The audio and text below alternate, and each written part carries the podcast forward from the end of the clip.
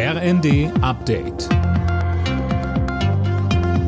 Stündlich neu. Auf den Punkt informiert. Ich bin Nanju Kuhlmann. Guten Abend.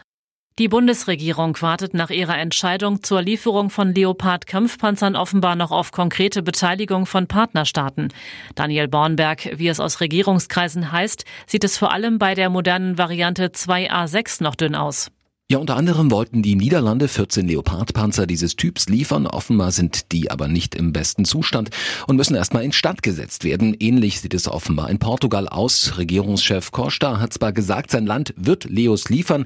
Wie viele ließ er aber offen. Kanzler Scholz soll inzwischen sogar selbst einigen Regierungschefs ins Gewissen geredet haben, endlich handfeste Zusagen zu machen. Ein mühsamer Kraftakt, heißt es laut Spiegel aus Regierungskreisen.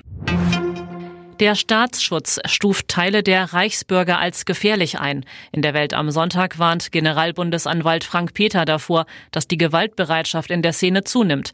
Außerdem würden Gewaltfantasien gegen den Staat mittlerweile offen geäußert.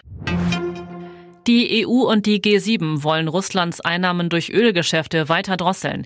Die Mitgliedsländer haben sich zusammen mit Australien jetzt auch auf einen Preisdeckel für Erdölprodukte wie Diesel oder Kerosin geeinigt. Mehr von Cornelius Dreger. Schon ab morgen soll für Diesel und Kerosin eine Preisobergrenze von umgerechnet gut 90 Euro pro Barrel gelten, gut 10 Euro weniger als die aktuellen Marktpreise.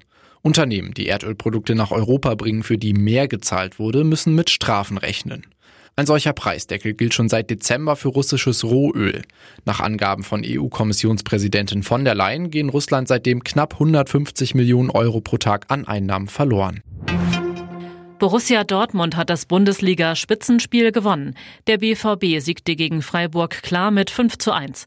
Union Berlin hat durch ein 2 zu 1 gegen Mainz vorerst die Tabellenspitze übernommen und kann nur von den Bayern zum Abschluss des Spieltages überholt werden. Außerdem gewann Frankfurt gegen Hertha 3 zu 0, Bochum bezwang Hoffenheim 5 zu 2 und Köln und Leipzig trennten sich ebenso 0 zu 0 wie Mönchengladbach und Schalke. Alle Nachrichten auf rnd.de